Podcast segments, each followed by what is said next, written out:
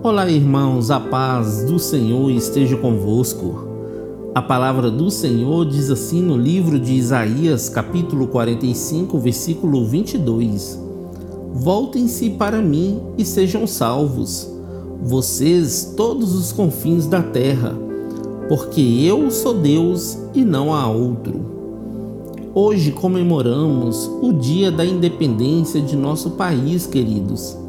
E neste dia, gostaria de lembrar vocês de que Deus nos deu livre arbítrio para tomarmos nossas próprias decisões.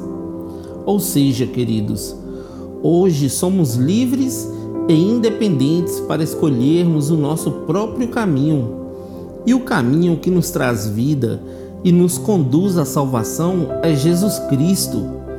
Então, que hoje você esteja voltando-se para Deus e apresentando a Ele suas orações, porque desde a antiguidade nunca se viu nem ouviu um Deus poderoso que cuida e zela por aquele que nele espera. Amém?